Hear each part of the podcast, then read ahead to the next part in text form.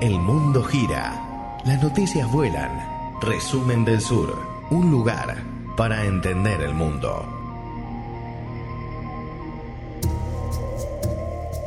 Buen día, buenas tardes, buenas noches. ¿Cómo andan? Bienvenidos a un nuevo podcast de Resumen del Sur. Y hoy vamos a hablar de Perú.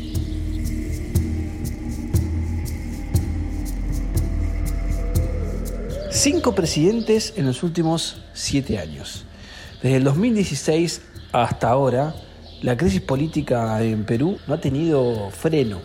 Vamos a repasar brevemente lo que ha pasado justamente desde aquella victoria de Pedro Pablo Kuczynski en el año 2016 hasta el triste final de Pedro Castillo. En 2016, Pedro Pablo Kuczynski ganó las elecciones en segunda vuelta contra Keiko Fujimori y sucedió a um, Ollanta Humala, que había logrado completar su mandato eh, que fue de 2011 a 2016.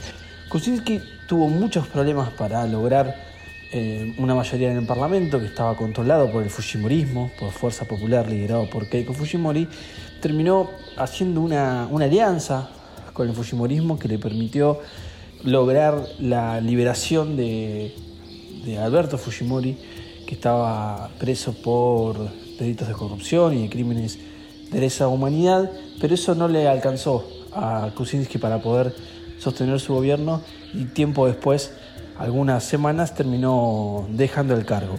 Quien lo reemplazó fue Martín Vizcarra, su vicepresidente primero, que parecía que había encontrado una suerte de liderazgo fuerte para poder sacar al país de la crisis política que estaba atravesando, pero tampoco tuvo, tuvo éxito. Decretó la disolución del Congreso ante la obstrucción de la oposición para aprobar y revalidar a, a su gabinete y convocó a elecciones legislativas nuevamente como para oxigenar el, el, Parlamento y tener una fuerza propia que le pueda hacer de base de sustento. Bueno, tampoco funcionó y a los meses, en el año 2019, terminó este, siendo destituido por incapacidad moral, una mm, figura constitucional que es utilizada y ha sido utilizada ocho veces en los últimos tres años, con un dato que en diez años hasta el autogolpe de Alberto Fujimori no se había, se había utilizado solamente tres veces.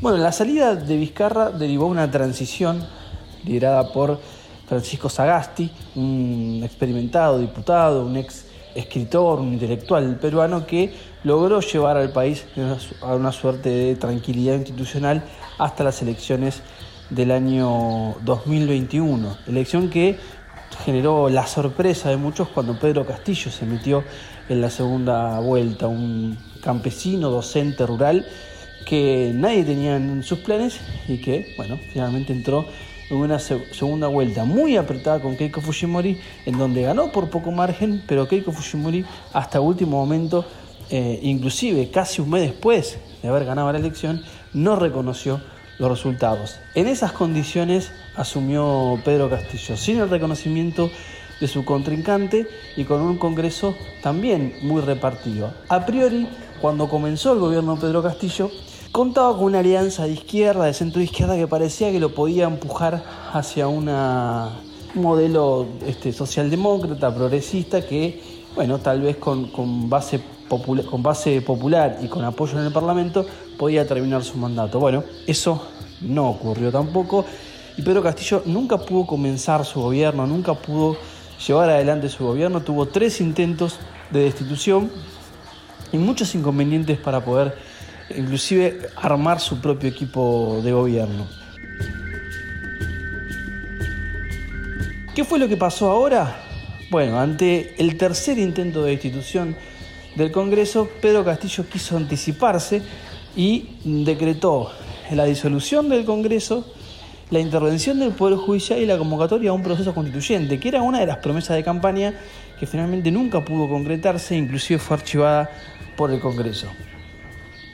Esto no duró ni siquiera dos horas, porque inmediatamente todos los poderes del Estado, el Poder Judicial, el Tribunal Constitucional, la Procuraduría General de la Nación, las Fuerzas Armadas, y la Policía Nacional terminaron abandonando esta aventura de Castillo y el Congreso terminó votando eh, la destitución. ¿Qué fue lo que, lo que marcó esta, esta, esta destitución?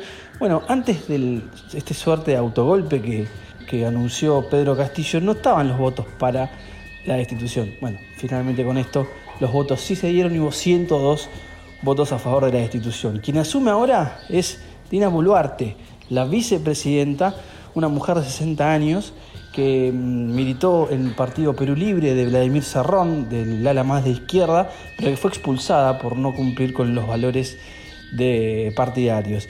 Es un gran signo de pregunta lo que puede venir de acá, en más con respecto a la situación en Perú, pero lo que está claro es que hay una crisis política institucional que se lleva puesto a todos los presidentes y que tiene un Congreso con mucho poder, pero que también cuenta con el 86% de desaprobación de la población.